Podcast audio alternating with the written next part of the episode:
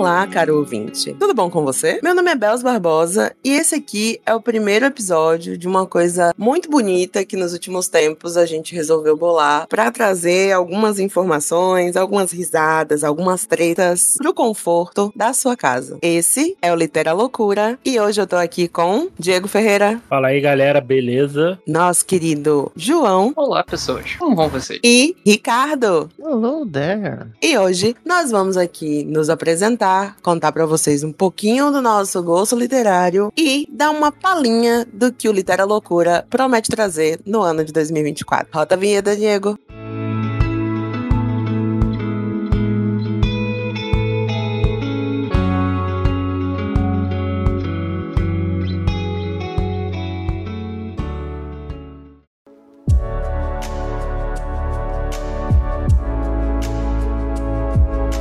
Então, nada mais justo da- do que a gente se apresentar, né? Contar um pouquinho de quem a gente é. E, obviamente, eu não vou começar. Eu vou jogar essa bomba no colo do Rick, porque ele tá ali quietinho. Conta aí pra mim quem você é, o que você faz, o que, que você tá fazendo aqui.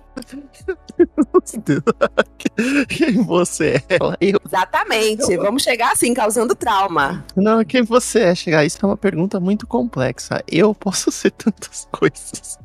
Mas, brincadeiras à parte, eu sou Ricardo, psicólogo, barra jornalista, barra redator em um monte de lugar. Que de- se eu só eu falar todo lugar que eu escrevo né, aqui, vai ser só um podcast de tudo onde eu escrevo. É, streamer de vez em quando. é, e tenho 35 anos, mais velho do que aparente. É, e eu, graças a Deus, a Melanina me ajuda. E o que mais eu posso falar? Gosto literário? Justamente eu leio de tudo. Entretanto, né? Uma boa Dark Fantasy sempre chama minha atenção. Uma coisa um pouco mais. É, um pouquinho mais mal do século, uma coisa um pouquinho mais deprê, assim. Mais reflexiva sempre chama minha atenção. Momentos felizes não teremos. Diego, conte pra mim quem você é, o que você faz, o que você lê. Fala aí, galera, sou Diego Ferreira, 37 anos, trabalho com TI, sou editor aí do podcast Elementar, agora do Litera Loucura, mais um monte de outros podcasts por aí, participo de vários podcasts por aí. Eu leio variadas. Eu sigo muito pela capa, assim, capa e nome, que me chama mais atenção em leitura, assim. E de estilo, assim, eu gosto. Se eu tiver um estilo favorito, é romance e história. Gosto muito, principalmente, principalmente do Bernard Cornell, que é o meu autor favorito. Eu tava pronta aqui pra falar assim, não, o seu estilo favorito é o Bernard Cornwell. Fala a verdade, fala a verdade. e você, Joãozinho, nosso caçula? Já entreguei. Eu não sou tão velho, mas também não sou tão novo. Mas aqui eu sou caçulinho. Bom, sou João, tenho 27 anos, é, sou produtor cultural, historiador, sou do Rio de Janeiro e participo de vários podcasts, é, inclusive o Elementar. A grande maioria daqui participa lá. Meu gênero favorito é fantasia, sem dúvida. Fantasia. Atualmente, o que eu mais tenho lido são HQs e mangás. Vou botar nisso, por causa da correria da vida, é o que tem sido mais fácil de ler. E o meu autor favorito não é Tolkien, já foi há algum tempo da vida. Hoje em dia é o Patrick Rufus, do Nome do Vento. Olha, impressionante. É, Apenas felicidade. né? É, tem Quem conhece todo sabe gosto, aí né? que eu estou sofrendo há 50 anos pelo lançamento do próximo livro que nunca sai. Alô, Patrick Rofos, bora trabalhar. É, ele faz spin-off. Livro ele não quer. É aquela coisa, né? Ah, tá divertido ficar contando histórias secundárias, né? Aqui é um outro Eu, livro. eu concordo, cara, mas assim, vai chegar um ponto que. E aí, né? Que a gente não vai continuar a história principal, né? Vai ficar É. nessa. Você desde o início falou que eram três livros, a gente parou no segundo e nunca mais? E o terceiro, esqueceu na feira? Então, queridos, eu sou a Bels, né? Eu tenho 35 anos. Eu já faço podcast, sei lá, tem uns 4, 5 anos, talvez. Comecei lá no Maratona. Perturbo Diego no Elementar também tem um tempo. Já fiz participação em vários outros podcasts, diga-se de passagem aí. Você pode encontrar meu nomezinho uns 3, 4 podcasts diferentes. Eu já fui redatora também, pela época lá no Maratona, né? Meus textos ainda estão no ar. É, hoje em dia me deu saudade de escrever, então eu abri um canal específico no Instagram só para publicar minhas resenhas.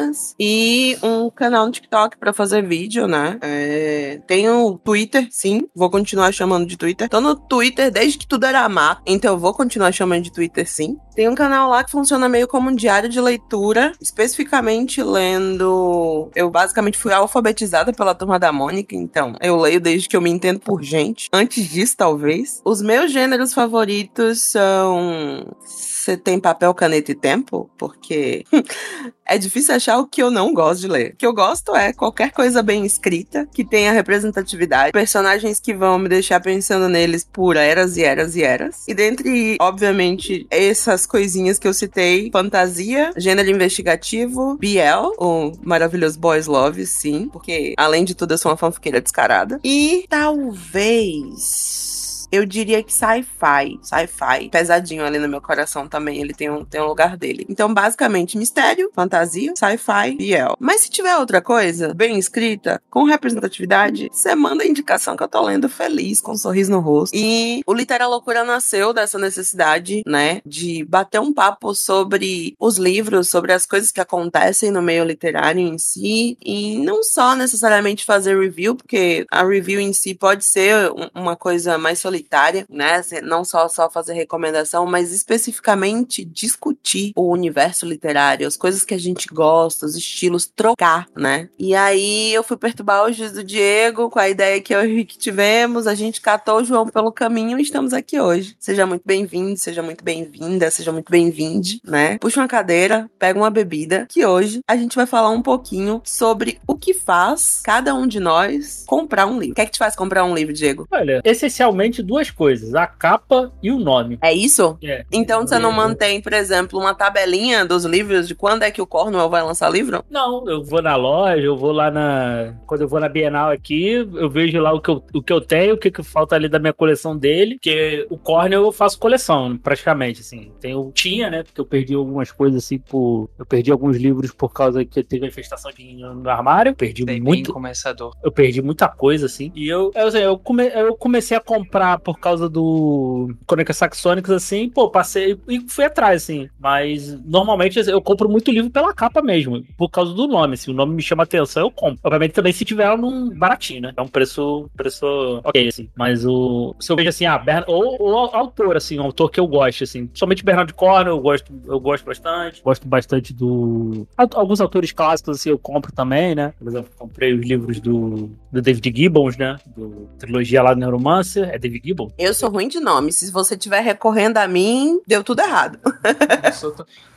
É o William Gibson, né? No Olha Neuroman só. Neuromancer, né? Trilogia, trilogia Sprawl, né? Eu vou assim, pego uns, uns, uns, uns, clássicos, assim, leitura clássica também, né? Por exemplo, por exemplo, na última, na penúltima Bienal, por, por exemplo, eu vi lá 007. Pô, vou comprar aqui. Falei, comprei alguns livros do 007.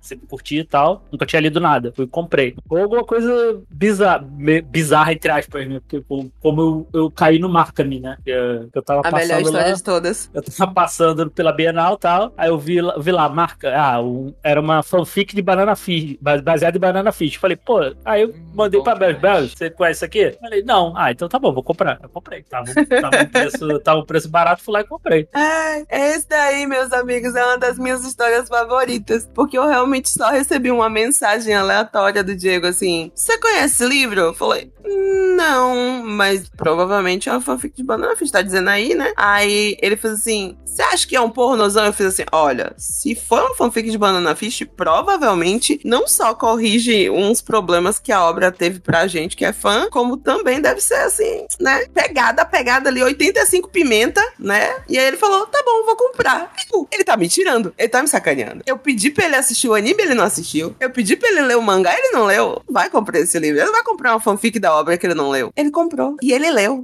E ele me atualizou da leitura dele. Oh, bom pra caramba. E é bom pra caramba. Gostou, né? E eu peguei o livro pra ler agora. Tá, na, tá no meu Kindle, inclusive, pra ler. É bom pra caramba. Eu, eu, gostei, eu gostei. Eu gostei bastante. É da. Deixar o nome aqui da, é da autora, é Clara Artemis, inclusive. Olha aí. Ele, ele, ele, tem, ele tem uns erros de português assim, bem grosseiro, de erro de digitação mesmo, assim. Eu, eu imagino que deve fal- faltar do editor, né? Assim, um, um- ter feito uma edição, uma, uma revisão, né? Mais profunda, assim. Aham. Mas, na- mas nada que me tirou do, da leitura, não, assim. Fica aí a dica para livros que são nacionais do Kindle. Se você mandar uma mensagem pro autor e falar assim: olha só, tem erro tal na página tal, ele vai lá e conserta. Porque muita coisa ocorre por diagramação no serviço do, no serviço do KDP. Então, dá pro autor ir lá e consertar. E eles, inclusive, pedem, né? Porque muita, muita dessa galera não tem realmente grana para pagar é, edição e tal, um, um outro olhar, etc. Então, se você realmente curtiu a obra, fica a dica, manda uma mensagem, encontra o autor no Twitter, no Instagram, manda uma mensagem, avisa e ele corrige. É, no, no livro tem, tem alguns erros, assim. A capa, a capa eu achei bonita, assim. Eu gostei do nome também do, do, do, do livro, assim. Marca-me. Marca-me. Achei um. Só achei pelo legal, nome assim. do livro. Eu, eu nunca Tem muita cara de nome de Harley Quinn, não tem, gente?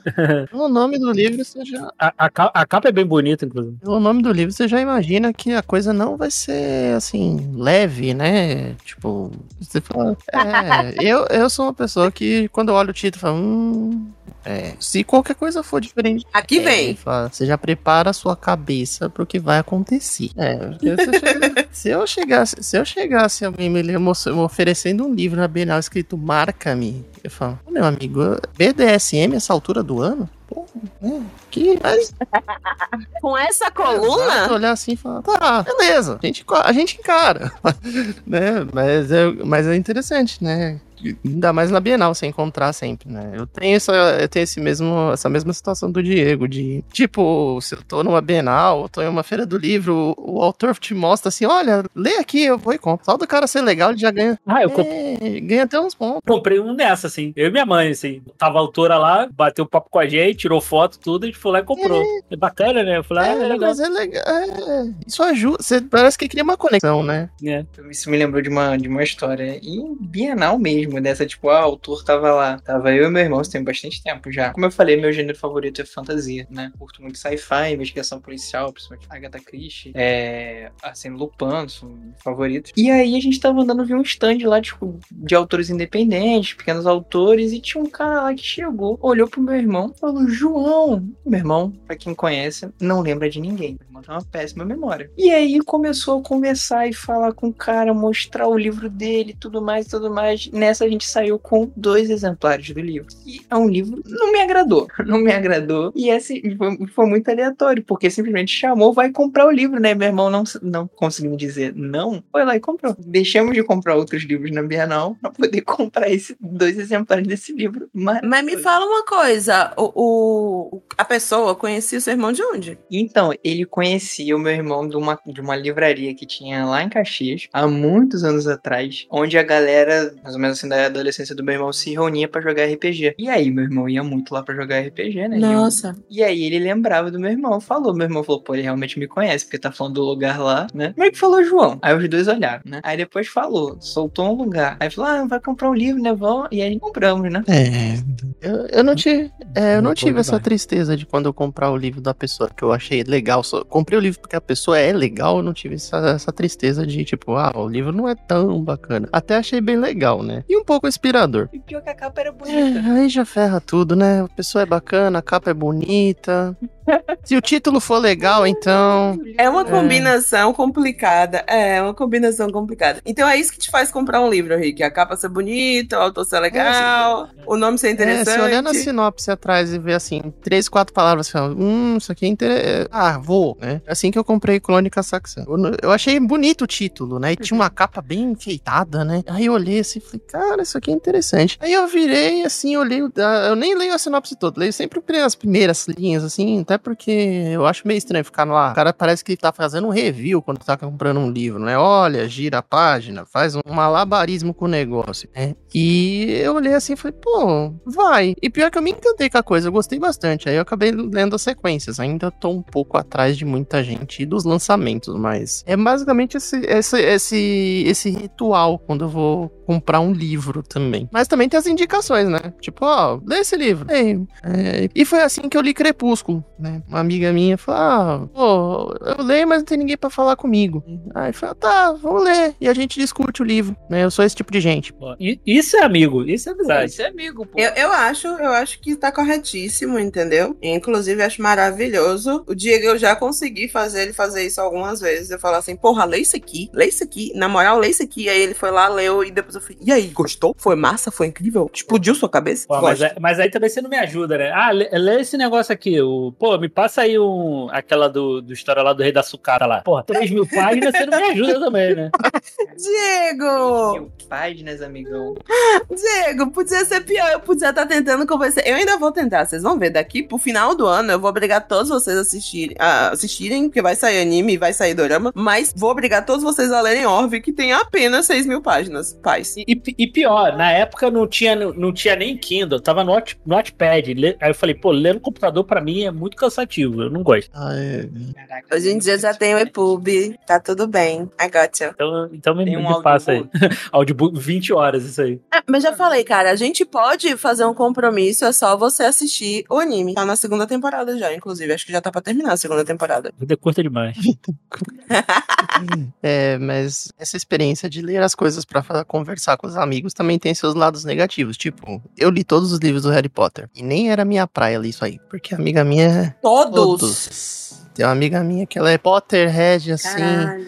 E a gente é amigo há muito tempo, tipo, de tra trabalhado junto e tal. Ela falou, ah, poxa, ninguém. Ainda era uma época que o pessoal achava a gente, tipo, que as pessoas que curtem, assim, Harry Potter ou Senhor dos Anéis, o pessoal tinha um certo preconceito e tal. Aí ela falou assim, é, lê pra mim, pra gente, pelo menos pra mim ter alguém pra conversar. Eu falei, tá bom, né? Infelizmente, eu acho que eu matei o fim do li o fim da história, acho que no terceiro ou quarto livro. Eu falei assim, mano, não vai andar. É, aí foi. E quando eu olhei, eu falei, pior coisa pra mim é quando você lê alguma coisa, você mata o que vai rolar na história lá pra frente e exatamente acontece tudo o que você imaginou. Aí eu falei assim, ah, meu Deus. Aí foi uma discussão legal. Ela, ela não, ela não me odeia, pelo menos, por isso. Ah, pelo menos você leu, né?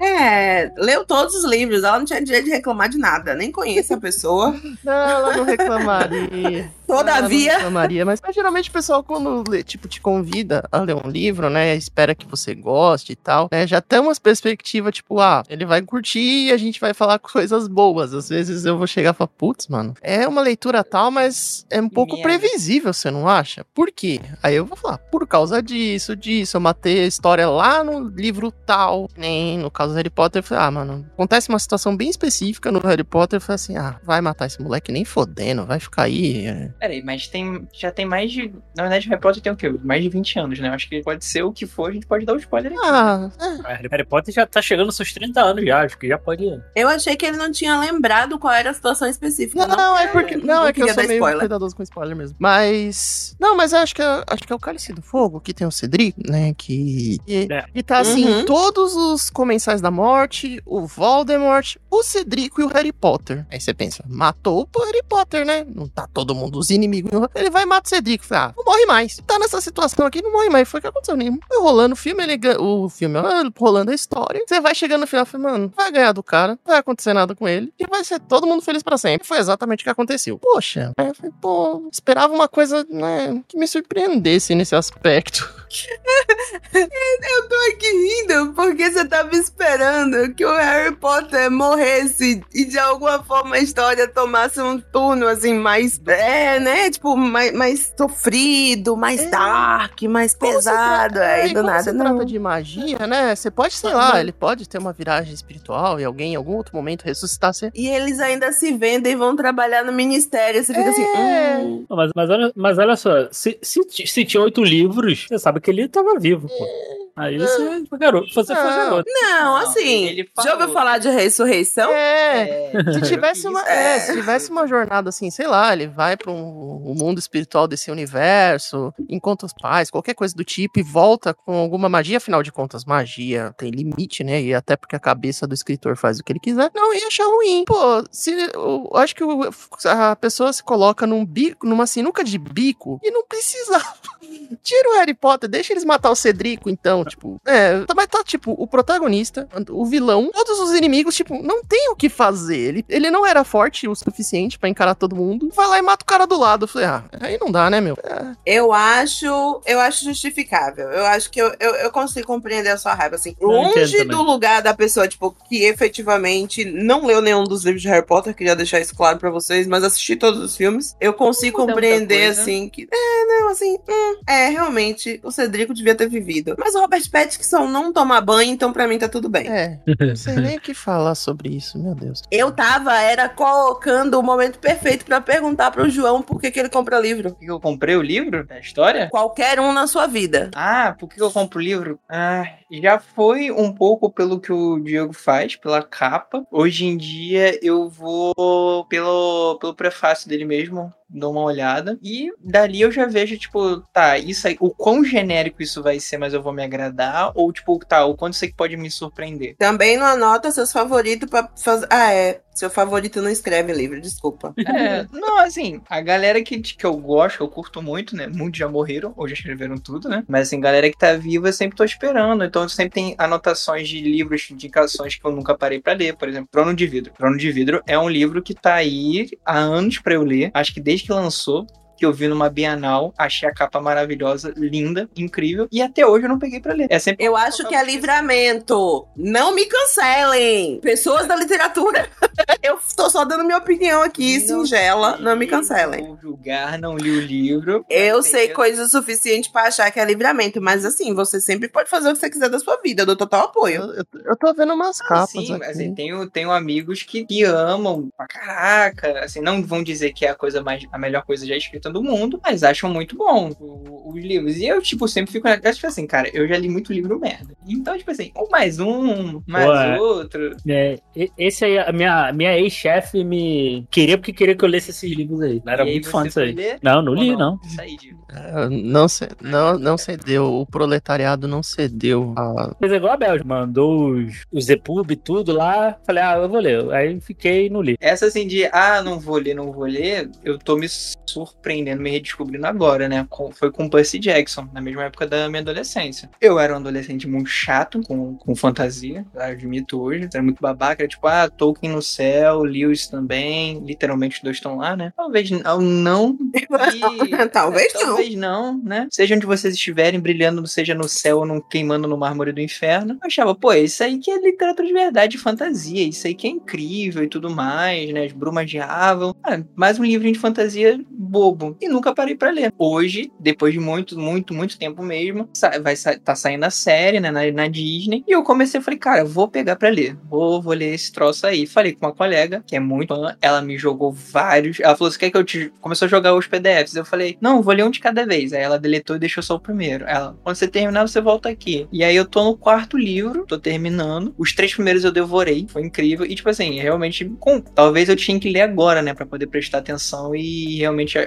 achar melhor. Achei incrível a, a temática, mas uma pessoa com TDAH do jeito que eu sou, as referências que tem ali, pessoas assim. Eu falei, é, realmente, hoje em dia é o tempo que eu tenho que ler. É, eu tenho problemas com Percy, com Percy Jackson, eu não consigo ler. Eu li o comecinho e tal, mas não sei, eu, eu não conseguia, não conseguia andar, não sei se a culpa é minha, não sei se o livro não... É, Eu, eu até tentei, assim, na, na época eu tentei, falei, eu, eu tive uma namorada que gostava muito e o meu melhor amigo também gosta muito. Então os dois me incentivaram bastante a ler. Eu até ganhei de um aniversário um livro que era, tipo assim, uma coleção de três contos aleatórios, não era da, da linha principal de, dos livros. E eu até li esse livro, achei até bom, né? Claro que eu já peguei com um monte de personagens já apresentado, então tem muita coisa que eu provavelmente não entendi na época por causa disso. Mas, assim, foi difícil de começo. Eu falei, ah, vou tentar, vou tentar, não ia, não ia. Hoje, hoje em dia já rolou, já rolou, já. Foi tranquilo. E eu tô amando, tanto que os três primeiros livros eu devorei em um mês. Não é um livro grande, não é um livro de 3 mil páginas. isso ajuda, né? Isso É. ajuda muito. É uma, é uma fanta- é bobo, cara. É bobo, assim, singelo, mas é bem gostosinho. Percy Jackson foi o meu Harry Potter, gente. Eu, eu digo isso, assim, com um tantinho de orgulho, porque pelo menos o, o Rick Rodan não deu errado, na verdade. Pô, é, não, com certeza. É, pelo Muito contrário, deu bastante certo em várias coisas. Quando ele é chamado a atenção, ele ouve, aprende e respeita, que também é muito importante, na minha opinião, né? A minha história com Percy Jackson é engraçadinha, porque eu já era grande quando eles lançaram, né? Quando eu não conhecia os livros em si. Eu tinha ali meus 19, 20 anos, eu acho. Eu tava na faculdade, né? Tava cursando direito na época. Na matéria de economia, eu fiz um amigo. A gente trocava muita ideia sobre várias coisas. Beijo, Victor, se você ouvir isso. E aí ele falou pra mim: não, pô, eu tô lendo uns livros aí de fantasia com mitologia. E, e eu já tinha comentado que eu era louca por mitologia. É, mitologia grega e mitologia egípcia sempre foi meu negócio. E aí ele falou: tem esses livros aqui, pô, não vai esperando a melhor história do mundo, que ele é infanto-juvenil de verdade. Ele é feito pra criança e adolescente, não é feito pra adulto. Mas dá uma chance e vai de coração. E me deu tipo, todos os cinco primeiros livros, que eram tudo que tinha saído na época. Ele tava, sei lá, lendo ainda. Eu matei os cinco primeiros livros em um mês. E aí eu mandei uma mensagem pra ele de novo, falando assim: terminei. Eu faço o que da minha vida agora? Aí ele falou: terminou o que? O primeiro livro? Eu não, terminei todos os cinco. Aí ele fez: como assim? Eu tô no terceiro ainda. Eu falei: pois é, não sabias com quem estava lidando.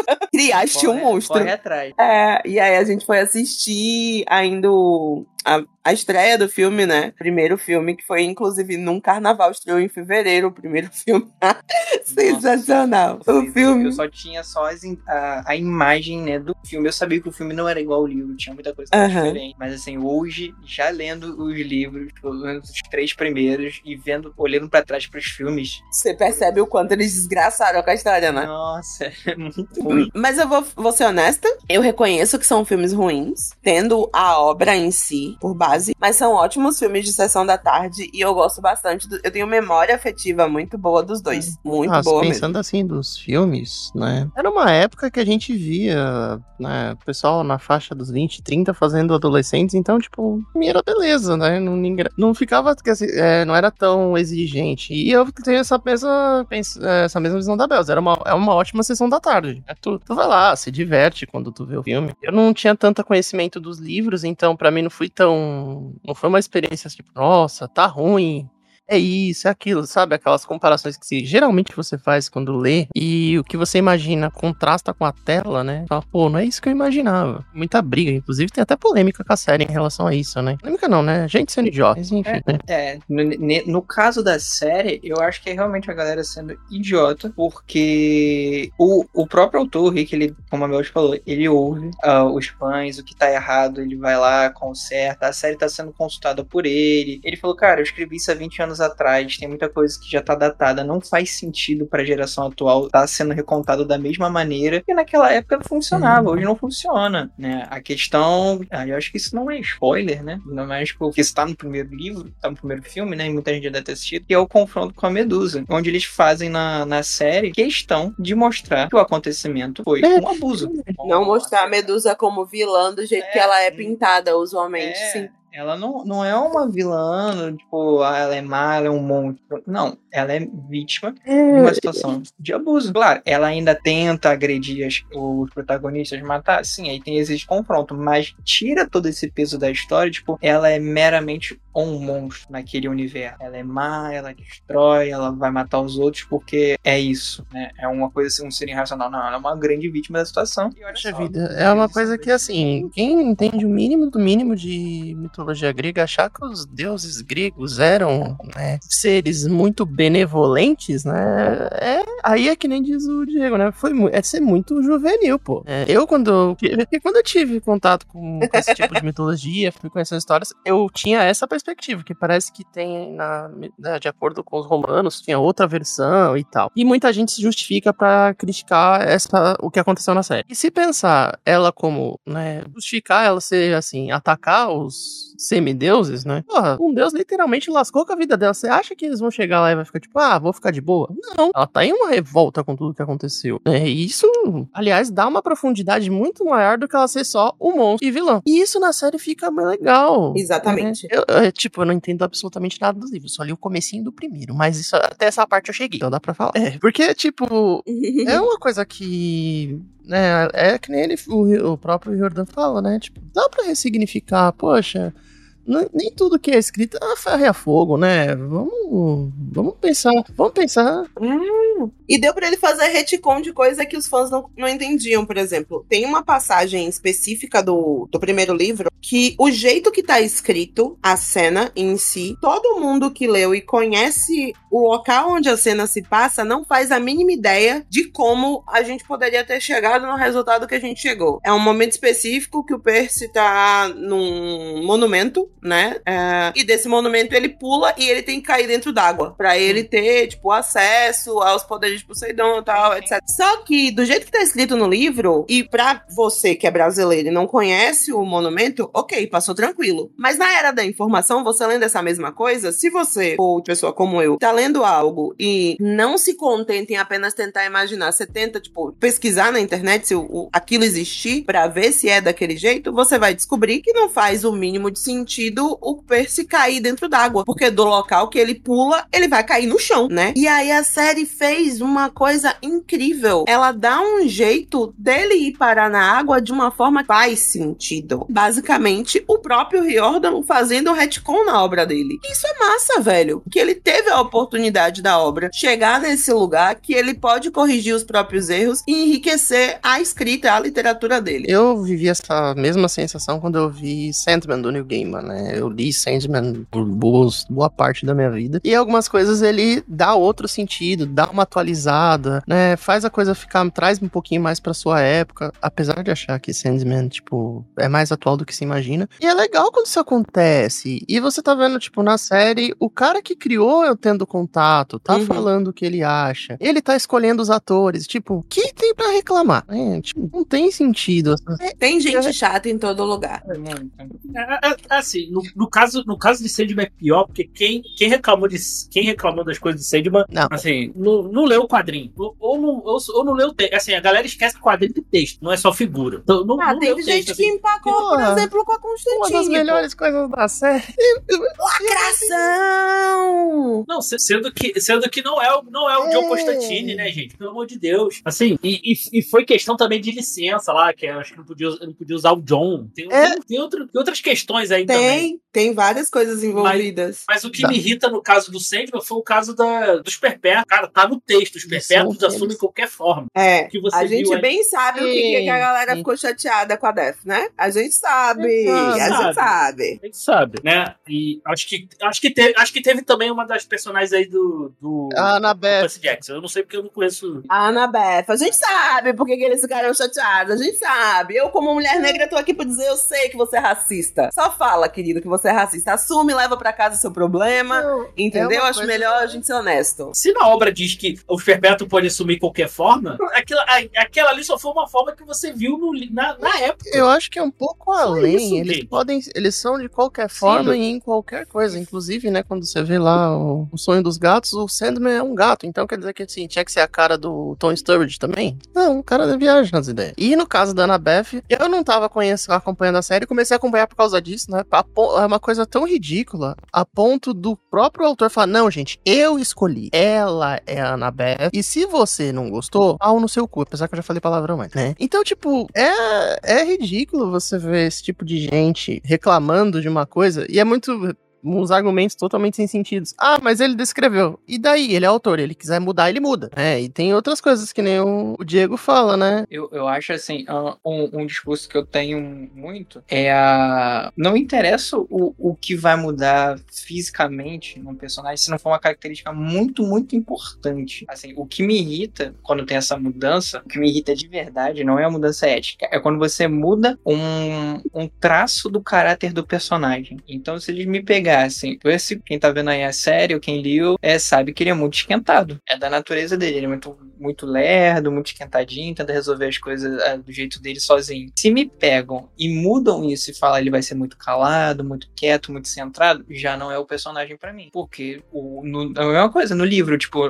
assim como a Campbell falou, é uma menina negra, porque o Percy também tá diferente, o Grover também tá diferente, mas eles pegaram no pé da atriz da Annabeth. O Percy tem um olho que é azul ou meio esverdeado, acinzentado, um troço assim, muito específico, da cor do mar Mediterrâneo, tem o cabelo preto, preto, preto, liso. O, o ator lá, o menininho, é loiro, cabelo Walter. cacheado, o cabelo é diferente. O Grover, acho que ele é ruivo no livro, Uhum. com sarda. Aí pegaram uma, um totalmente diferente também. O garoto que faz o Luke também, tudo tá diferente. E pra mim, todos, a série tá maravilhosa. O Rick é uma pessoa tão, tão gente boa, assim, de autores, que na época, quando isso acompanhei também na época, do, do meu amigo, e ele tinha as fanarts oficiais, só que todo mundo curtia as fanarts na internet de uma, de uma autora, é, de uma artista chamada Viria. Anos depois, o, o Rick foi lá e contratou ela pra ser a, a designer oficial. Então, todas as artes oficiais hoje em dia são dela. E os desenhos dela são maravilhosos. Os outros são, eram bem esquisitinhos, os oficiais que ele escolheu. Não sei se ele escolheu, ele fez. Mas os desenhos dela são incríveis. Então, tipo assim, o cara ficou aberto, ouviu, ah, tá, todos os fãs gostam disso aqui, pô, isso realmente é muito bom. Vou botar essa menina pra fazer as artes oficiais. É você devolver pro fã. Eu, É? eu acho O Rick é esse tipo de pessoa, tipo, eu posso honrar o meu fã, eu posso ouvir, eu vou. Assim, a busca constante dele enquanto pessoa, né, em elevar essas histórias e trazer pessoas diver- diferenciadas, diversificadas, não só para a obra original dele mais conhecida, mas também o fato do Rick ser um dos poucos caras que você pode olhar em Hollywood, né? E no sentido, tipo, não Hollywood, Hollywood, mas especificamente da galera da literatura, que pegou a plataforma dele e fez algo para empoderar outros com a plataforma dele. Ele literalmente fechou um contrato com a Disney, lançou um selo de publicação e esse selo de publicação é basicamente só para autores marginalizados. Então, é autor LGBTQ, é autor de raças diversas, autor índio descendente, sabe? Tipo, é- ele só colocou a galera que não tem espaço direto na publicação e vários, vários autores incríveis estão surgindo daí, né? E aí você pensa, ele podia tá fazendo mais do mesmo. Ele podia ser só um homem branco passando a mão na cabeça de pessoas como ele. E ele escolheu um caminho diferente. E você não vê, porque muita gente nem sabe disso, as pessoas dando esses louros pra ele, falando assim: ah, não, porque o Rick usa a plataforma. Não, raramente. Muita. Quem muito sabe é a galera que é do fandom, especificamente, que vai procurar saber da vida dele. Porque o Rick Jordan Presents não é o selo mais famoso, por exemplo, internacionalmente. Mas nos Estados Unidos, Infanto Juvenil, eles estão botando nome pra caramba. E muito, muito, muito nome que hoje em dia tem outras imensas publicações diversas. Essa semana eu vi o anúncio de um livro que vai sair dessa específica, é, desse selo dele, que é um reconto de Medusa. Então, assim, no momento mais maravilhoso pra isso, sacou? E se eu não estiver enganada, a autora é uma pessoa é, latina. Então, você não ia ver uma história dessa sendo contada num selo patrocinado pela Disney, né, meus amigos? Se não tivesse um nome forte por fora. É fazer o pegar o privilégio dele de homem branco e é dar. E aproveita o fato de ser um cara Exatamente. famoso, né? Conseguir um status é, e contribui para um geral, né? Não só ganha dinheiro em cima disso, né? Então, isso é muito importante. é. E, e faz tempo que eu não ouço falar alguém falar que alguém faz esse tipo de coisa, né? Geralmente só a pessoa quando começa a ficar muito famoso, somente um ator, um autor, né? Tipo, se isola, né? Se torna um tipo de gente que não dialoga com os seus leitores e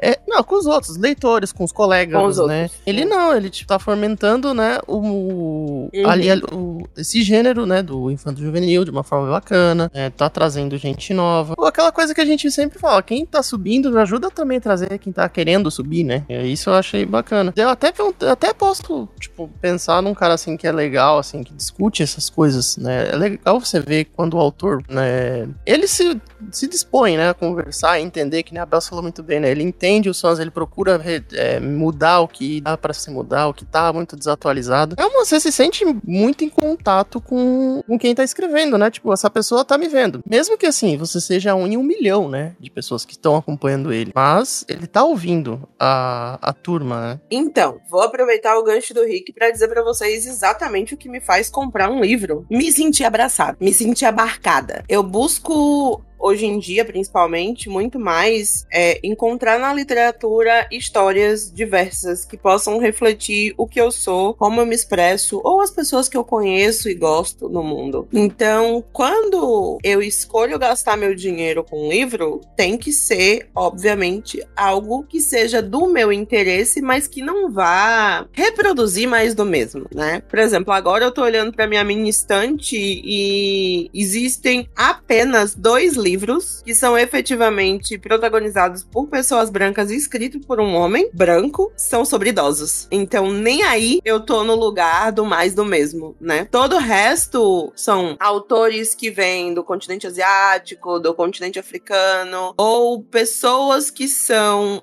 mesmo que do continente ocidental aqui, né, dos Estados Unidos, etc, mas são tipo pessoas negras, LGBTs, etc. Por quê? É isso que eu gosto de priorizar. Dentro deste nicho específico, eu vou cair na boa e velha armadilha da capa bonita. Se o livro tem uma capa bonita, eu já fico assim, eu quero, eu quero ler, eu, eu quero ler, eu quero ler. É, é. Aí eu li o nome, aí do nada é uma pessoa que não tem, sei lá, um nome estereotipicamente branco. Já me interessei. E a capa é bonita. Já me interessei mais ainda. Aí alguém que eu confio no gosto literário recomendou. Pronto, tá na minha lista. Eu vou ler. É claro que eu vou ler. Uma outra coisa que me motiva e que me motivou recentemente a buscar livros são a possibilidade de consumir alguns livros em eventos que são dados de graça, né? Para quem tem Kindle, seja o aplicativo em si no seu celular, no seu computador, ou o próprio Kindle em si, né, a versão física do Kindle, vários eventos são realizados durante o ano, tanto aqui no Brasil quanto fora, que te entregam a possibilidade de você comprar livros de forma gratuita, né? Aqui no Brasil, no ano de 2023, houveram dois livros feitos pela Divulga Nacional, né, capitaneados pela Iris, que foi o Exploda Seu Kindle e o Sextou no Seu Kindle. No dia do aniversário dela, ela também fez uma, uma parceria com outros autores e também liberou, mas esse em si eu não participei no dia, mas o Exploda Seu Kindle e o Sextou no Seu Kindle eu participei, e eu acabei pegando mais ou menos aí uns 600 livros diferentes, entre livros e contos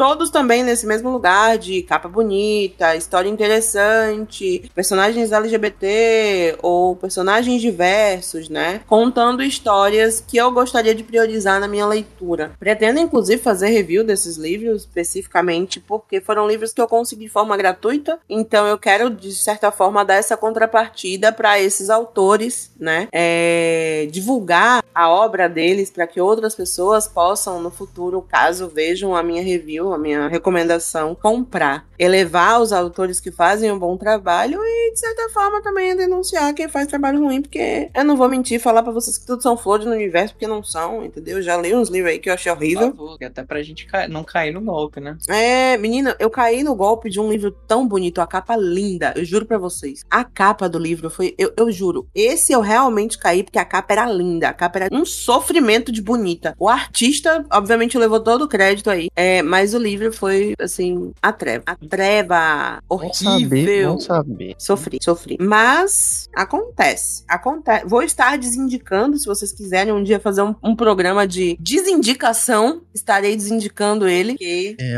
pelo nome já ia pegar, tipo, a trevas. Assim, cara, interessante. Do que tá? não, o, o, nono, o nome do livro, não sei. Falo ou não falo, gente?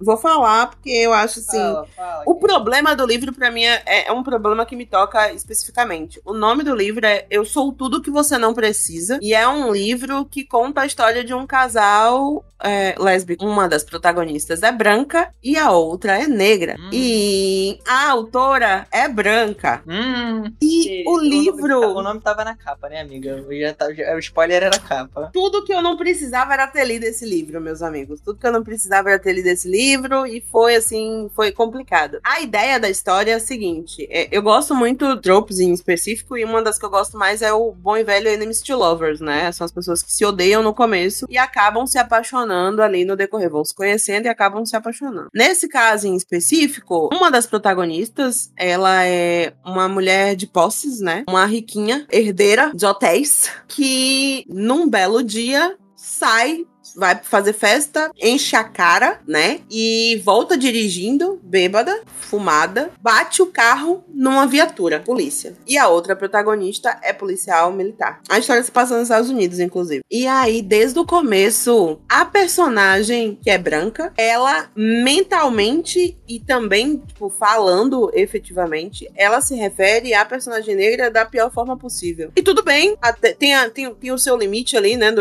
no Enemies to Lovers, obviamente as pessoas não podem começar gostando uma da outra, é irrealista pensar nisso. Mas em momento nenhum a personagem negra tem a Essa mesma contrapartida. Desde o começo, a protagonista, a Agatha, né, que é a protagonista branca, ela é extremamente desrespeitosa, ela é extremamente grosseira, ela é sacana mesmo, sabe? Tipo assim, é o tipo de pessoa que tá absolutamente, completamente errada, mas ela nunca admite. E você vê todo, todo o trem de pensamento dela sendo construído desde o começo, enquanto ela fala dessa outra pessoa, dessa outra protagonista Zara, ela tá sempre falando dela nos piores termos, nos piores pensamentos, etc. E quando a Zara pensa nela, é tipo assim, a menina acabou de literalmente ser presa por desacato, além de estar tá bêbada, além de ter fumado, além de dizer, sabe, tipo, todas as coisas horríveis, ela pensa, não, mas ela é desafiadora, não, mas ela é corajosa, não, mas ela, em nenhum momento, em nenhum momento ela pensa na outra protagonista de forma negativa. E ela vai desde o início, tipo, tecendo comentários na cabeça dela, né, no trem de pensamento dela, positivos e reagindo a essa personagem como se ela fosse bonita, como se ela fosse gostosa, sabe? E você claramente percebe que a autora branca escreveu uma personagem negra de step. Ela tá ali pra elevar a personagem branca dela. Fui ver a primeira descrição da autora, né? De cara fica na cara, né, velho? É. Na, na. Oh.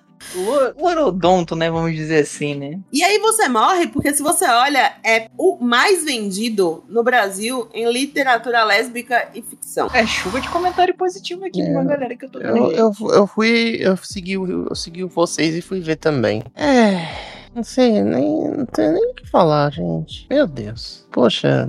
Foi assim, foi horrível. Foi uma é, chuva de pororoca, de merda, né? Assim, horrível. Eu abandonei porque eu não consegui é, é, continuar lendo. Eu não sou de pessoa que se força a ler algo que não gosta, porque a leitura é o meu momento de felicidade, né? Então, a menos que eu esteja passando por um momento dentro da leitura que eu tô mal, porque eu preciso estar mal naquela leitura em específico mas não porque o livro é ruim. E se o livro for ruim, eu vou largar, gente, não, tem, não tenho condição. A escrita era ruim, a protagonista era racista, a escrita da autora era claramente racista. Faltou uma, uma leitura sensível, sabe? Não, tipo, não tinha um amigo para avisar que aquilo ali tava horrível. Pode, não devia ter sido publicado daquele jeito. E eu não tô aqui, honestamente, para ler de maneira nenhuma uma mulher negra sendo desmerecida enquanto uma personagem branca é levada por razão então... nenhuma de maneira nenhuma. Não é esse o tipo de literatura eu que eu vou elevar. Reflexão, porque é, a gente sabe que esses, esses construtos imaginários dos autores, né, vêm expressões conscientes e inconscientes, né? Pessoa fazendo isso, né, pela sinopse que a Belz deixa aqui do essa análise muito bem aprofundada da história. Tipo, parece que a pessoa, sei lá, tomou um pé na bunda de uma mulher negra e falou assim: vou descontar isso fazendo uma história que humilha a mulher negra o tempo todo, né? E isso é ridículo né? E eu tava vendo que tem muito mesmo, muita gente elogiando, mas eu, eu, gosto de ir nos comentários de uma estrela. E é legal que tem tudo um sentido, né? Todo mundo falando a mesma coisa. Exaltação constante de características de pessoa branca, diálogos que são, né, sempre exaltando a pessoa branca e tal. Tem de uma certa pessoa também falando falta absurda de noção ao contexto social exposto. Não vou falar quem é, mas está entre nós, né? Nossa, mano, é muito. É tipo. É bem isso que a Bells falou, sabe? É desnecessário você fazer isso. E dessa forma fomenta, né, a leitura de uma coisa que é altamente tóxica. Para mim, nesse sentido, é um relacionamento tóxico. É uma pessoa ser completamente humilhada enquanto a outra fica vendo ela como se fosse um, um anjinho de candura, né? Aí realmente é uma leitura que não dá para você prosseguir. E pior de tudo, 765 páginas disso, Deus me livre. Pior que a capa é bonita pra caramba mesmo. Não, é, nesse ponto, assim, concordo, agradeço quem é o, o artista que desenhou, é, né? É, realmente é muito bonita, mas já não ia. Esse daí, esse daí já não. Na sinopse ele já te pega, né? Na sinopse já dá uma noção do que tá rolando. Eu iria pela capa, mas. Não tem creditado em lugar nenhum quem é o artista. Essa é a minha tristeza. Hum. Eu não sei quem é, o artista. Será muito bem. Aí tomara que não, porque aí é, é mais uma razão para ficar revoltada. Não sei. Sabe aquelas pessoas que fazem arte, né? Não vou dizer. Não, sabe esse pessoal que faz arte e publica, vai, uh, na internet e tal? Tipo, alguém pegou e fez um comissionado para essa pessoa, mas ela nunca falou para que que era, sabe? Mas que isso? É, aí, tipo, a pessoa não deu crédito e meteu foda-se pra isso, né? Não, eu acho que é mais difícil porque, assim, essa autora em específico, ela é famosinha, né? Ela tá lançando, inclusive, um outro livro também sáfico agora, e eu tenho visto com frequência, né? O pessoal divulgando o livro dela e etc. E aí eu acredito que, tipo, se você for olhar no Instagram dela, é capaz de ter lá a referência de quem é o artista. O problema é que eu fiquei com tanta raiva que eu falei de maneira nenhuma eu vou nem entrar no, no Instagram dessa mulher pra não me irritar, né? Vou ficar quieta no meu canto. E eu fiquei quieta no meu canto. Mas deve ter, gente. Se vocês procurarem, lá no Instagram dela deve ter a referência de quem é a, o artista, ou a artista, ou autor, né? O, uhum. artista. Eu vou fazer uma pergunta que a gente tá falando tanto do que a gente gosta e a gente tem em comum falar que gosta do título. Qual foi o título mais bonito que vocês já viram assim? Falou, nossa, isso aqui me marcou. Nossa. É. Título mais A gente bonito? começa a gostar de livro né? A gente nomeou aí o, o, título como uma das coisas atraentes, então tudo começa em alguma coisa, em algum livro que você olha assim, esse título, né? E naturalmente as coisas começaram a fluir a partir daí. Tipo, você olhar o título também como um critério desse ser um livro atraente para você. É, eu, eu, eu tava pensando aqui a falar, não, nossa, isso vai ser muito difícil. E automaticamente eu me lembrei de um livro quando eu era muito adolescente, que eu li, e que hoje em dia eu não me lembro de nada, eu tenho que reler, inclusive, sobre o livro, mas que o nome continua sendo um dos livros mais, nomes de livro mais bonito que eu tenho assim na minha cabeça, que é o A Insustentável Leveza do Ser, do Milan Kundera. Eu acho um nome muito bonito de é. livro. Cara, eu acho que é Coração de Tinta. Eu acho que é o nome de livro assim que mais me impactou assim até hoje e que eu acho lindo. É, no meu caso, é um título bem simples, né? Mas chama A Entrevista com o Vampiro.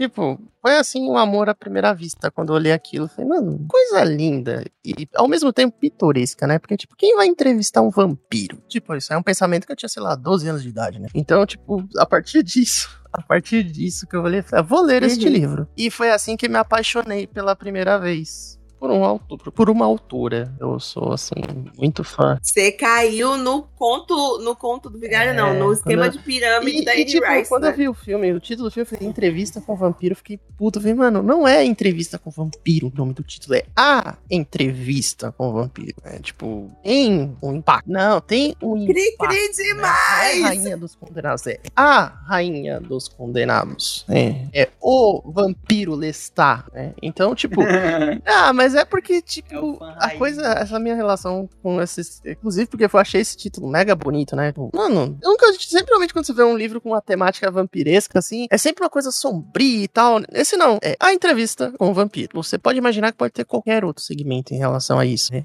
E eu achei, assim, muito apaixonante. É, e quando, eu, obviamente, eu fiquei putaço quando vi o filme. Eu falei, ah, gente, por que isso? Por que não traz a sonoridade da energia que tem nesse livro pro título, né? Apesar que eles cagaram o filme filme todo. É tudo bem. Isso é, é uma relação estranha, que depois disso você fala assim, eu procuro um, um livro que tem um título tão impactante você começa a buscar nessas, fazer essas associações, né? Mesmo que de uma forma inconsciente, né? Você vai olhar aquilo e falar, pô, aquilo vai bater em você de mesma forma que bateu quando você encontrou a primeira vez, né? Que nem no caso da, do da Belska, eu achei também muito bonito, né? A insustentável leveza do ser. Porra, isso te conduz, assim, a ler o livro, assim, pô, eu quero pegar isso aqui e ler agora. Eu acho isso muito bonito também. Ou Coração de Tinta, é, o acho que pra quem escreve ou se arrisca em escrever, o título é tão importante quanto todo o conteúdo que você faça, porque ele é o primeiro contato que você tem. E ele tem que trazer essa energia do que você vai encontrar Sim. no seu conteúdo, né? Então é legal quando você estabelece esse primeiro vínculo, né? De eu primeiro título só assim, cara, é aqui, né? E é isso, eu quero procurar essas relações dessa forma. E eu acabei nem pensando, eu nem tinha pensado nisso antes da gente gravar. Né? Eu falei, Pô, a gente tá falando tanto de título e eu nem tinha. Agora que eu reparei que a gente tinha isso em comum, né? Então é legal a gente perguntar, né? Conseguiu pensar, Diego? Aham. Fala aí pra gente. Um programa que acho que a gente tem que gravar aí também, em algum momento, é, que a gente lia na infância, né? Infância, adolescência e tal. E foi um autor que também definiu muito meu caráter, assim. Eu, eu, eu digo isso, assim, que ele me ensinou muita coisa, assim, que é o Júlio Emílio Braz. Não sei se Conheço, vocês conheço. Conhecem. Não de nome. Fala o nome do livro dele. Ah, Felicidade não tem cor. Que a capa é- ah, também cai assim, que a capa é bem bonitinha, que é um garoto negro, assim, com uma boneca. E ele era um, ele era um garoto que sofria racismo. E ele não gostava da cor dele, né? E sofria bullying por, por isso e tal, racismo. Ele faz amizade ali com uma. Acho que era na escola dele. Ele acha uma boneca e faz amizade com ela. E, e ele quer achar o ra- um radialista lá famoso ali que conhece o Michael Jackson. Pra ele poder ah, saber como mudar de cor. Nossa, Oh, isso aqui- é, Nossa. Tinha toda essa coisa, né? Do Michael Jackson ter ficado Puxa. branco, né?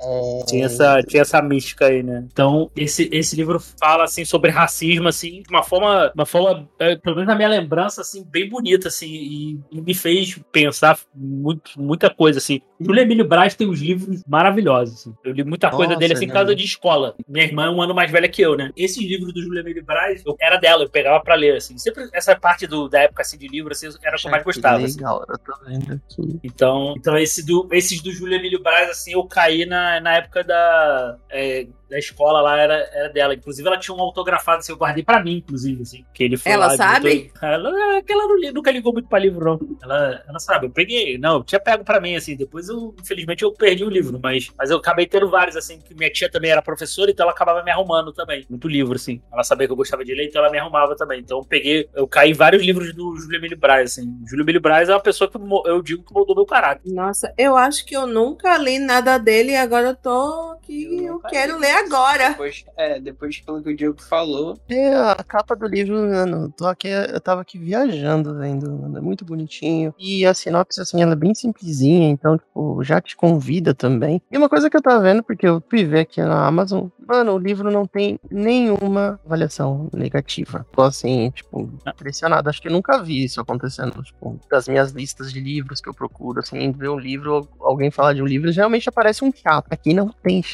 Sim. Não, o, Jú, o Júlio Braz é maravilhoso, cara. Os livros dele são muito maravilhosos. E um outro também dele, assim, que eu acho também muito bom, é, eu li também pela década de 90, ali, pro 90, ali, início dos anos 2000, é um, também acho, acho um título muito bom, não só o título quanto a capa, é Enquanto Houver Vida Viverei. Ele é um é a história de um rapaz que ele sofre um acidente de moto, ele recebe a transfusão de sangue e vira, fica soro positivo. Então tem também, mostra também todo o preconceito com a AIDS e tal, que era, era na época ali, nessa época aí do livro, também tinha muita ignorância. E ignorância é que no sentido amplo também da palavra, né? Não só preconceito, mas também não tinha muito conhecimento também da própria doença. Então, ainda tinha muita, muito dessa ignorância, assim. Também é um livro muito, muito bom também, que me fez também repensar muita coisa, assim. Ele tem, e a- esse, é, esse é, um- é mais, eu acho, eu acho um livro mais para adolescente, criança. É, eu, eu tô dando Eu uma. acho que a temática é um pouco mais, é mais pesada, né? Eu tô vendo a arte Ó. desse livro, mano, é muito linda também, viu? Arte bonita. No meu coração eu apenas quero ler. Quero ler vários dos livros dele já.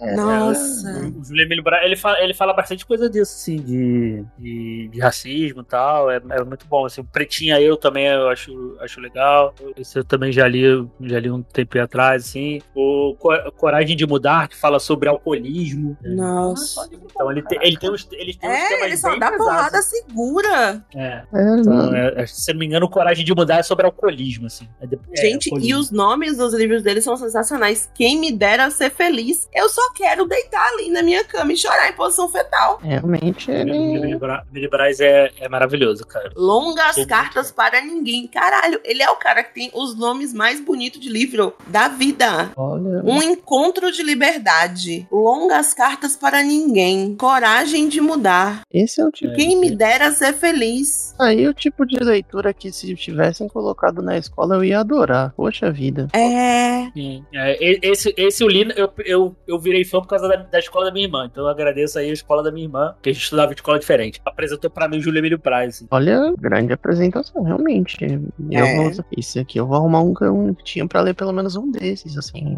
Temas muito delicados e, pelo que você tá comentando, muito bem conduzidos, né? Assim, É, pela- isso, isso eu tô falando da minha memória de infância e Afetiva, adolescência. né? É, aí eu nunca reli. O Enquanto eu vida eu viverei, eu, eu, eu li bem mais velho, assim. eu- bem, ele é bem sensível, assim, mas o Felicidade Não Tem Cura, assim, eu li lá criança, adolescente, então não, não sei se, na minha memória, ele era, um, ele era um livro bem cuidado, assim, com bastante cuidado, assim, bem sensível e tal. Mas eu acho que, eu acho que sim, então, mas eu, mas o Enquanto eu vida viverei, pelo, pelo menos esse eu, eu, eu lembro, assim, é, é um livro bem, assim, ele não, não, não envelheceu, não. Vou procurar pra ler, vou procurar pra ler O. Emílio Braz vale a pena ir atrás, tá, gente? Então, Uhum. se vocês, vocês tiverem. Fica aí a dica, meus queridos ouvintes.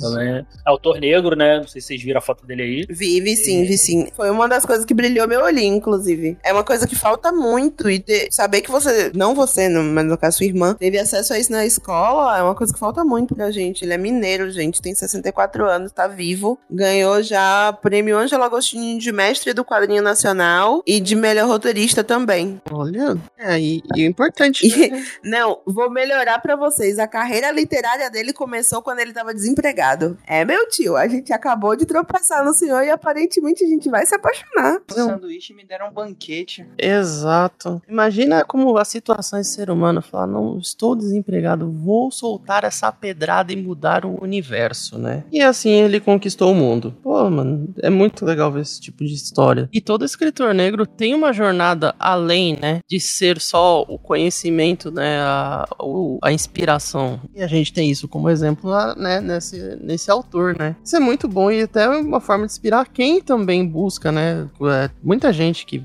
espero que escute a gente. Quer ser escritor também, conheça nessas histórias inspiração, sabe? Pra poder escrever, poder buscar é, algo assim também. É, Diego demorou a lembrar, mas foi lá e ganhou de todos nós. Ficamos todos aqui impactados. Realmente ganhou nos títulos e na indicação, né? Foi. Foi É. um momento assim, 10 de 10, viu, Diego? A gente ia fazer a indicação no final, o Diego já falou: olha só, vou trazer do fundo do baú pra vocês da minha infância. E já deixou todo mundo, não, não tá deixando só o nosso ouvinte, todos nós aqui, os participantes, querendo ler. Júlia Emílio Braz. Tô procurando aqui já, deixei na minha lista. Próxima leva de compras já vem junto. Vamos aproveitar pra fazer, né? já que o Diego já, já começou, vamos aproveitar pra fazer nossas indicações. Todo episódio nós prometemos indicar cada um de nós um livro. Não pode ter livro repetido. Então, se por exemplo algum de nós falar um livro que você tava pensando em indicar, já não, já não vamos, tá? Vamos anotar, bater certinho, pra gente sempre estar indicando pros nossos queridos ouvintes um pouquinho do nosso gosto literário, umas indicações possivelmente novas, ou um aprofundamento num autor que eles já conhecem, algo que é caro pra gente. Só não vale indicar nada que a pessoa vá se chatear, hein, gente? Mentira, vale sim, do nada. Vai que Às vezes a gente tem que passar por isso. é, do nada eu vou provavelmente indicar várias séries com 75 livros pra vocês. E aí, assim, se vocês gostarem, o problema é de vocês. Eu só, eu só faço indicação. Quem pega o livro, compra e lê é você. Esse, esse argumento é tipo, quem mata é, é Deus, né? Não é a bala. Exatamente. Eu só dou a facada. Mentira! Polícia Federal, eu não dou facada em ninguém. Só falar aí, o Rick tinha citado aí lá, lá no começo lá do, do Cornell, lá, o Crônica Saxônica, já acabou, tá? Terminou em 2020. Ah, então eu já vou. É, eu consigo alcançar então agora, né? Já que ele acabou, consigo. É, são 13 livros. né? É, eu tô, tô, tô chegando. 13. li- Isso é um esquema de pirâmide de qualidade. 13 livros, meus amigos. 13. Eu vou dar uma olhada no qual que eu parei e já vou seguir na minha, na minha jornada, né? Mas é bom que tem 13, eu vou lendo, acho que até o fim da vida eu termino. No momento eu vou conseguir. 13 livros, né? É ba... Pra mim é bastante coisa, mas. Vamos lá. Eu não sabia que tinha encerrado já. Eu achava que ainda tava em lançamento. Não, esse aí, esse aí ele terminou. Ele lança um monte de coisa simultânea, mas termina, né? Diferente aí do Ufos, do, do Martin, aí ele termina. Então, Gostei demais do Shade, velho. Eu gostei demais do Shade. Não, não se desculpa, não. Não mentiu. Não é ofensa ser verdade. Exatamente. Ou até pode ser, mas aí não é problema seu. Afinal, você só tá falando a verdade. De novo, você relata com a sua boca. Quem fez o erro foi o autor. A gente não tem. ah, tem coisas que saem do controle, né? Inclusive a preguiça do autor em continuar a história. Agora que a gente já fez o João sofrer, vai, João, indica um livro pra gente. Então, como eu disse, eu sou o cara da fantasia. E eu vou indicar um livro que eu gostei muito. Que eu li também muito por acaso. Que é uma trilogia, né? Se chama A Garota Dragão, né? E eu ganhei, magicamente, pela minha maior incentivadora da minha vida, que é minha mãe, o terceiro livro. E ela não sabia que era o terceiro livro. Ela simplesmente a gente tem um costume de comprar livros em sebo, muito grande. E aí, em Caxias tem muito feirinha de livro, né? Pessoas que estão vendendo livros até em bom estado, mas ainda assim é um sebo. E ela me deu o terceiro. E eu comecei a ler, comecei a ler, e eu falei, cara, não tô entendendo muitas coisas. Aí eu fui olhar na capa. Eu falei, ah, é o terceiro. E aí, ok, eu já comecei. Terminei de ler o livro todo. E depois fui ler os outros dois livros. Você. Com... Mas era, o- era o último? Você começou Era pelo último. final e continuou? É, foi uma demais. experiência muito diferente. Mas- Ah, Meu Deus do Porque eu céu. só, fui, eu só fui ter acesso aos outros dois muito tempo depois. Calma aí, tu não tinha olhado a capa antes de ler, não? Só, só- já foi lendo? Não, eu fui- já fui lendo, eu era muito novo na época. Ah, tá. Pô, a capa é bonitinha, tá vendo aqui? É, ela é bem bonita. Repete o nome aí? A Garota Dragão. A Garota o primeiro Dragão. livro é A Herança de Tibuan. Olha só. É da Alicia Trozes. é bonita mesmo. Italiana, pra quem se tivesse. Uhum. Vai, Rick, indica aí seu livro. Poxa vida, poxa vida. Não é exatamente só livros, né? Que, como recentemente eu estou lendo o Webtoon, que nem a gente tava falando antes, eu vou indicar o começo do, né, da minha leitura atual, que é The Breaker, que é um manhwa escrito pelo Gigeon Gyokujin, ilustrado do Park Jin-hwan, que foi lançado entre 2007 e 2010, né? É uma coisa, assim, um pouco mais voltada para artes marciais, mas tem umas, algumas, né, uns diálogos, um roteiro bem escrito, né? Tem todo um conceito que eu gosto pra caramba, né, da filosofia da arte marcial, da- das reflexões sobre equilíbrio, né? E, e é uma coisa que eu fiquei impressionado, impressionado que porque The Breaker tem uma grande história, tem um monte de coisa legal, e eu nunca vi alguém sequer cogitar fazer uma adaptação em anime ou em algum filme. É, tipo, eu falei, o que, que aconteceu que apagaram esse, esse, esse- essa coisinha maravilhosa da história? Ele, ele tem fácil acesso, né? Você consegue comprar ele na- nas lojas por aí- nas lojas de livros por aí. Eu não sei por quem que ele chegou, né? Se foi pela Panini ou por outra editora. Mas é uma história que vale muito a pena você ler e ela é relativamente curta. né? Geralmente é uma faixa de. Geralmente você vê esses manhuás ou mangás de tipo de 200 e lá vai porrada. Esse aqui está. Esse primeiro volume é de 100, se não me engano, são 130 edições. É super rapidinho, você passa Bonita voando. É. Inclusive, as imagens, as lutas, né, são muito bem desenhadas, assim. É é artisticamente muito bonito de se ver. né? Não sei desenhar, mas eu sei falar quando eu vejo que é bonito. Né? Um bom ressaltar, né? Que eu não sou. Isso importa. É, eu não sou sommelier de arte. Tipo, o cara usou essa técnica e isso aqui, não. Eu vi, é bonito. Pra mim é tudo de bom. E eu gosto pra caramba dessa história. Eu nunca tive a oportunidade de indicar, né? Então fico muito feliz nessa primeira edição falar exatamente sobre ele. Maravilha. Diego, você vai ter o direito, né, da indicação bônus. Você já deixou todos nós aqui querendo ler vários livros, mas você também ganha o seu direito de indicação. Vou indicar aqui uma trilogia que eu tô lendo, tô no segundo livro, que é a trilogia Alien, né, baseada aí no- nos filmes aí, são livros canônicos. O primeiro, o primeiro se passa, o primeiro Alien surgido das sombras, se passa entre o filme 1 e 2, que passa ali logo após a, a Ripley ter,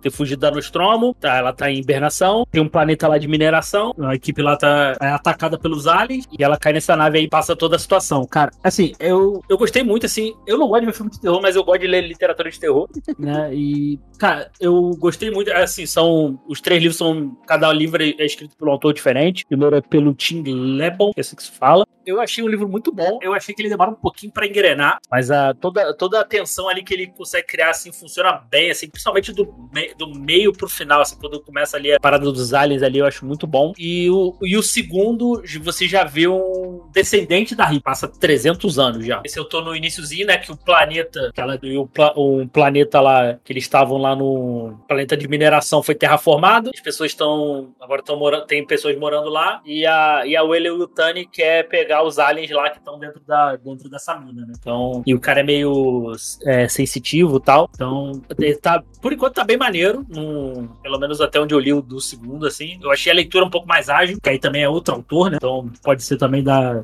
da escrita do autor. Eu achei, eu achei ela um pouco melhor, que é o James A. Moore. Eu achei bem melhor a leitura, o ritmo melhor. E E é isso, se você gosta de Alien, assim, se você quiser ver uma outra história aí, que são canônicos, então, pelo menos até, até o momento eu tô gostando, né? Depois eu dou, eu dou um, quando eu terminar aí a trilogia, eu, eu mando uma atualização. Mas, Uhum. mas por enquanto recomendo. Olha, Diego, o título chamou a atenção do livro 2, né? Mar de Angústia, né? Tipo. É, o primeiro é, o primeiro é Surgido das Sombras, o segundo é Mar de Angústia e o terceiro é Rio de Sofrimento. Eu falei que a gente não ia ter felicidade, mas vocês não precisavam pegar tão pesado. Ah, A maioria aqui é inimigo da felicidade. Claramente nós somos os inimigos da felicidade. A gente teve. O, o, o seu Manhua é de fantasia também? ele é de fantasia. Rick. É, ele é de artes marciais, mas ele Pronto. tem um conteúdo de fantasia, né? Pronto, a gente teve artes marciais e fantasia, ou seja, desgraça e porradaria. Aí o João trouxe fantasia, que ele começou lendo pelo final. Que delícia. Diego trouxe horror. Eu Se eu fosse vocês, eu fazia o mesmo que ele, inclusive, começava a ler pelo final. Isso, depois me, me deem um feedback de vocês. O que vocês acharam? Aí o Diego falou: Eu vou trazer horror, horror de alienígena, que um dos livros tem angústia no nome, ou seja, 10 de 10. Meu querido ouvinte, pra você não sair daqui traumatizado, eu vou indicar um romance, meu Deus do céu, porque sobrou pra mim. Elevar a moral. Vou elevar a moral do podcast, né? Pra você não sair daqui triste. Vou indicar um romance feliz, né? Assim, tudo final feliz, ninguém morre. Ok, tudo tranquilo. Vou indicar Se Liga Danny Brown, tá? Que é um livro de romance que eu li ano passado. Eu não sou muito chegada a romance. Vocês podem perceber que não foi um dos gêneros que eu citei. Inclusive, eu gosto de horror, esqueci de citar. Diga-se de passagem, descobri que eu gosto. Achei, achei a vida inteira que eu não. que eu gostava só de slasher. E aí, depois, com o tempo, fui descobrindo que eu gosto de, inclusive, de coisas de zumbi hoje em dia. Principalmente livro de zumbi. Gosto bastante. Mas estou aqui indicando um livro de romance. Escrito por Talia Hibbert. Conta a história de uma mulher que tá completamente focada na carreira. Todavia, ela gosta de ter o bom e velho amigo de foda. Aquele bom e velho descanso. PA, né? Não vou, não vou falar o que significa PA. Se você, se você sabe, você sabe. Ei, vai ficar só nessa aí. Ela gosta de ter sempre um- uma pessoa que tem ali um- um- uma amizade com ela, né? Até porque a Dani é bissexual, então não necessariamente homem, mas uma pessoa que tem essa afinidade com ela. Exatamente por, porque quem recusa buraco é a prefeitura, não é Não vai verdade? falar o que é PA, mas o restante das coisas. Aqui entre nós, aqui entre nós, tá tudo tranquilo. Mas a Dani, ela tem esse lance, né, de precisar dar uma descansada, né, uma desestressada ali, e ela prefere fazer isso com a pessoa que ela conhece. Tem algum tipo de relacionamento amigável, né? Mas ela não quer nenhum tipo de relacionamento sério. Ela não se sente pronta, ela não se sente disponível pra um relacionamento sério porque o foco dela é a carreira. Ela é professora e ela quer conseguir ali um cargo profissional. Ela é no momento professora assistente, mas ela quer conseguir um cargo incrível quando ela terminar a tese dela na universidade que ela já trabalha. E aí, meus queridos, aparece o nosso querido Zaf, que é segurança na universidade em que a Dani trabalha. Ele não é só segurança, ele é o segurança do prédio em que ela trabalha. E eles são aquela boa e velha dinâmica Grump Sunshine, em que ele não é de verdade a pessoa é, rabugenta, mas ele finge ser. E ela é efetivamente um pontinho de, de luz e felicidade, no entanto, ansiosa e problemática, como uma mulher no século XXI tem que ser, porque, né? O universo não nos permite ser diferente. E em um dado dia, a Dani fica presa no elevador do prédio durante um treinamento de incêndio. O elevador é velho, na universidade a gente sabe, a gente estuda universidade pública antiga, a gente sabe que é difícil o negócio. E o Zaf vai lá salvar ela, né? E ele sai de dentro do prédio com a donzela dele ali no braço e as pessoas começam a filmar, achando incrível, jogam o vídeo na internet e eles são vistos como um casal. E eles resolvem fingir que são um casal. E aí toda aquela coisa maravilhosa que vocês já imaginam acontece. É um romance 10 de 10. Tem um diálogo incrível entre eles, né? A Dani é uma personagem apaixonante. É muito engraçado porque eu fui indicada esse livro pra encontrar o meu book boyfriend e acabei encontrando, na verdade, mais uma book girlfriend, né? A Dani acabou sendo ali uma personagem que tomou meu coração. O Zaf também é maravilhoso. Raramente digo isso de homens, então vocês aproveitem essa indicação e vão ler. É um romance 10 de 10, é divertido, é super legal, tem muita diversidade, né? Tanto o Zaf quanto a Dani não são pessoas brancas e, como eu já falei, eles também não. ela também não é uma pessoa heterossexual. O Zaf é neurotípico, então a gente tem ali várias representatividades incluídas. O livro é super bem escrito, ele tem uma cena de sexo assim, 10 de 10. O enredo é gostosinho, dá para você se divertir, se apaixonar. Fica aí pra aliviar um pouquinho as indicações de hoje. Se liga, Dani Brown. É a minha recomendação do dia. Só É. vi bônus. Eu, eu fui ver aqui, é uma trilogia isso aí, né? Tecnicamente sim, tecnicamente não. Você acabou de contar pras pessoas do meu esquema de pirâmide. Que inferno, Diego. Ah, fui pesquisar. Tecnicamente é uma trilogia. Conta a história das três irmãos Brown, tá? Cada livro separado conta a história de uma delas. Todavia, você não precisa ler os três. Você lê se você quiser. De novo, eu só dou indicação. Você lê se você quiser. Mas, sim, faz parte. As três irmãs aparecem nos três livros, mas elas não são. Não é obrigatório que você leia os livros que vieram antes pra você chegar no livro da Dani, nem o que vem depois. Porque acho que o da Dani é o livro do meio. É o Acorda pra Vida Chloe Brown, que falasse que era Charlie Brown, eu, eu- diria que era um filme do Charlie Brown. Passaria. E o Vê Se Cresce Eve Brown, né? O terceiro. Isso. E, Todos são publicados aqui no Brasil. Thalia, Aham. rainhazinha do romance do Hong Kong. E eu vi aqui, achei, engra- achei engraçado que no, no pesquisar aqui na Amazon, tá aqui, né? O nome do livro, Sucesso no TikTok. Olha só, sucesso no TikTok. Agora tem vários livros assim, gente. O BookTok é um lugar em que as pessoas realmente buscam suas indicações. Inclusive, se você quiser indicação de livro no BookTok, é só me seguir. Bells is Reading, no BookTok, no BookThreads, no Instagram, tamo aí. Então é isso, meus queridos, né? Agora você fica sabendo, tem mais uma companhia pra falar sobre literatura no seu feed. Em todos os agregadores estaremos presentes. Pretendemos lançar programas aqui quinzenalmente, né? Os temas variados, vocês já podem, inclusive, aí no seu feed específico, comentar o que, que você quer ouvir por aqui, o que, que você quer saber que a gente tá lendo, ou o tema que você quer que a gente discuta, fale sobre essa ou aquela treta literária, conte sobre a vida desse ou aquele autor, né? Um dos gêneros específicos que a gente gosta, se você quiser que a gente discuta as nossas obras favoritas nele, qualquer tema que você tiver interessado, manda uma mensagem, fala com a gente. Seremos Litera Loucura em todas as redes sociais que você nos encontrar. Talvez não estaremos em todas, mas para você descobrir, você precisa nos procurar primeiro. Estaremos quinzenalmente no seu feed. E agora eu vou deixar os meus queridos, cada um fazer seu jabá, contar onde é que vocês podem encontrar eles aí na Podosfera e na vida. Joãozinho, E aí, pessoas? É prazerzão estar aqui com vocês, começando essa nova aventurinha, né? Vocês podem me achar aqui mesmo, óbvio. Vocês podem me achar nos programas antigos do Maratona de Sofá, assim como Belos e Diego, nós estamos, eu estou lá. É, nos episódios de Elementar, estou sempre comentando alguns episódios lá, principalmente quando é de animação ou de série, fantasia, sci-fi. Tem programa de luta também que eu participo, por incrível que pareça. E no tem um outro podcast, um outro projeto que se chama Poneglyph Rio, ou Rio Poneglyph, da maneira que você preferir chamar, que é inteiramente sobre One Piece, né? Nós estamos em atualmente, né, por questões da vida, mas já tem um bom número de episódios onde nós discutimos sobre os mangás que saem. Nós damos nossas teorias, nossas opiniões e posições bastante políticas, já deixo aqui avisado, porque One Piece é político. E é isso. Prazerzão. Tchau, tchau. Rick, Bom, encontrar o que eu faço ou o que eu produzo, né? Você pode encontrar em terraverso.com.br, um site voltado essencialmente para produções da DC Comics, não só quadrinhos, como também filmes, séries, games, inclusive tem review de game meu lá, de todo tipo de mídia, artigos,